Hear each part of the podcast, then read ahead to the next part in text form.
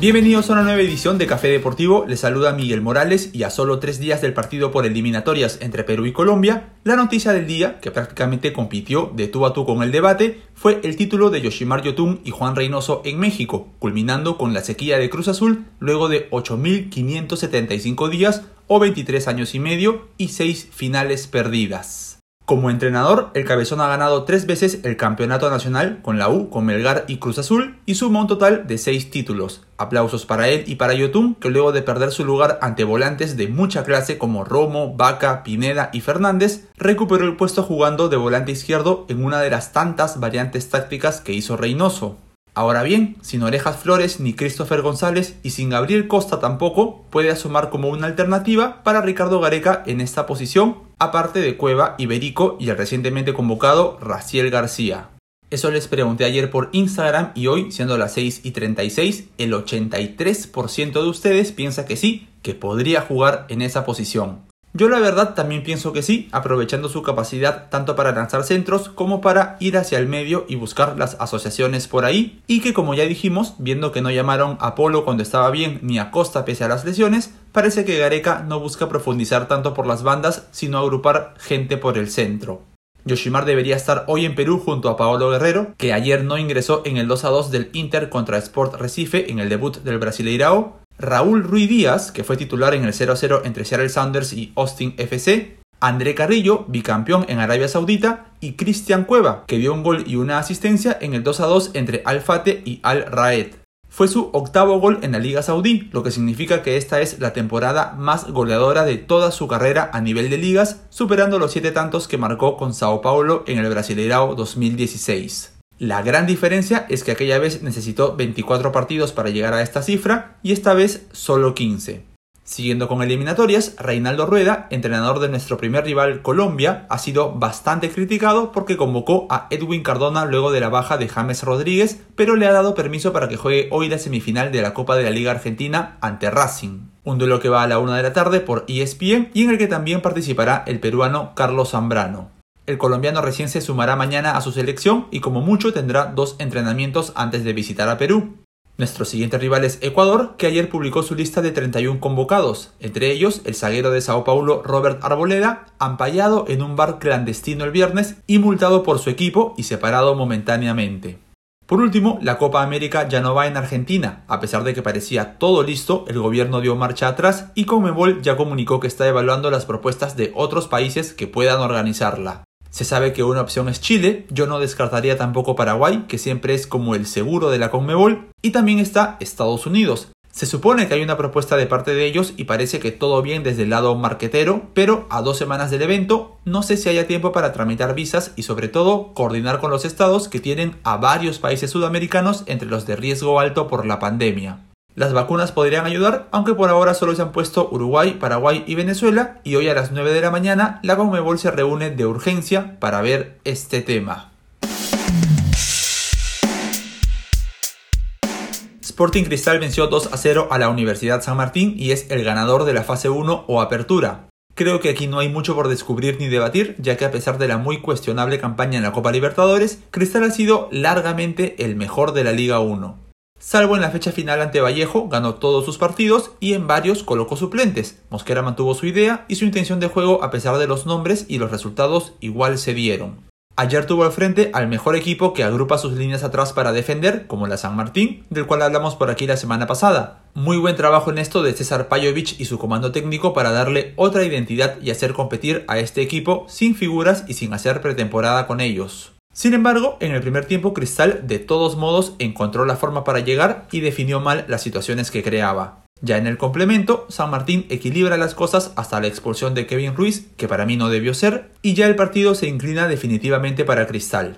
Igual, justísimos campeones los rimenses, aplausos para los Santos, y ahora quiero abordar una cuestión que para mí no ha quedado muy clara, pero debería estarlo. ¿Sporting Cristal ha clasificado a la Copa Libertadores 2022 o no? La Conmebol le dio la bienvenida ayer, pero atención, el reglamento de la Liga 1 2020 decía claramente que los cuatro equipos que entraban al playoff estarían clasificados a la Libertadores. No había ninguna duda con esto. En cambio, el reglamento de la Liga 1 2021 dice que los finalistas serán Perú 1 y Perú 2, irán de frente a la fase de grupos de la Copa, pero dice que de Perú 3 hacia abajo se definirá según la tabla acumulada a fin de año. Para jugar el playoff, Cristal debe mantenerse entre los 8 primeros del acumulado. Pero ¿qué pasa si queda, por ejemplo, séptimo en el acumulado, pero pierde la semifinal? Cristal sería entonces Perú 7 y no jugaría la Libertadores. Lo mismo si quedara quinto, sexto u octavo. Es un escenario difícil, pero el reglamento deja ese vacío y es necesario que las autoridades de la Liga 1 lo aclaren.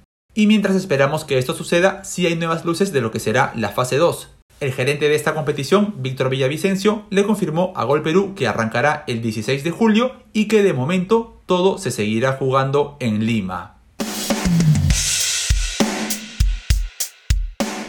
Cerramos el podcast con un mix de noticias. El Congreso puso en su agenda de hoy el debate de la nueva ley de procesos concursales que alcanza a Sport Boys, Cienciano y Universitario, cuyos hinchas han convocado a una concentración en la puerta del Parlamento desde las 7 de la mañana. La ley no afecta a Alianza ni Melgar porque la mayoría de las acreencias ya están en manos de terceros y lo que busca en los clubes a los que sí va a alcanzar es suspender los procesos concursales, sacar a las actuales administraciones para que la SUNAT vuelva a tomar el control, congelar el pago de deudas y la acumulación de intereses y crear una comisión que proponga una investigación que declare realmente cuánto se le debe a los acreedores. Para la U, esto significa la única manera de sacar a Gremco del proceso, acusado tanto de querer liquidar al club y llevarse el dinero de sus activos, como de hacerse los locos, no aprobar el nuevo plan de reestructuración y así dejar que el tiempo pase y se sigan cobrando intereses millonarios que son de 2.5% anuales. Para que la ley sea aprobada hoy se necesita mayoría simple, o sea, 66 votos, luego pasa al Poder Ejecutivo, que tiene tres semanas para hacer observaciones, y de no haberlas, este dictamen se publica en el peruano y se convierte en ley, y ahí sí, entra en vigencia. La polémica con esta ley es la siguiente. Quienes no la apoyan dicen que la U está haciendo las cosas mal y si la liquidan o le siguen cobrando intereses es su responsabilidad.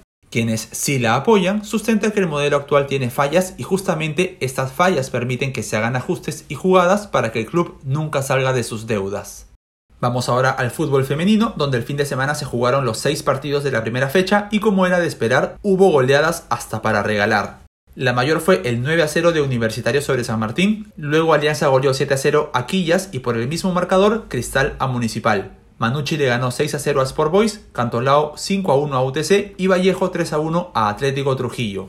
Estas goleadas son un claro indicador de la brecha entre equipos más profesionales dentro de un campeonato semiprofesional. ¿Por qué digo semi? Porque no es obligatorio el pago por jugar, ni un contrato, ni un sueldo de por medio. Los equipos que han goleado, como Alianza Lobo Cristal, están algunos pasos más cerca de ese objetivo, pero el resto muy lejos todavía.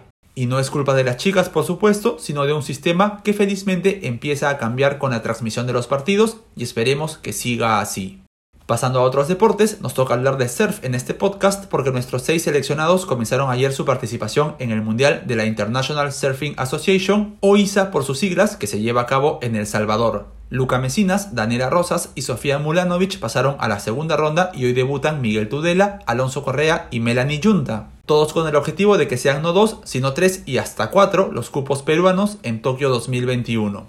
Janet Sobero ganó la medalla de plata en el Panamericano de Lucha de Guatemala y también mantiene vivas sus chances de participar en su segunda cita olímpica. Y en el Sudamericano de Atletismo hubo plata para Diana Basalar en 100 metros con obstáculos, bronce para Alejandra Arevalo en salto con garrocha y bronce también para Mario Bazán en los 3000 metros con obstáculos, quien según el diario Record se ubica en zona de clasificación a los Juegos Olímpicos. Así cerramos este café deportivo. Arrancó el cuadro principal de Roland Garros. Dominic Thiem fue eliminado en su primer partido y hoy es turno de Roger Federer, quien debuta no antes de las 9 por ESPN ante el uzbeco Denis Istomin, a quien ha vencido las 7 veces que enfrentó. Hasta mañana.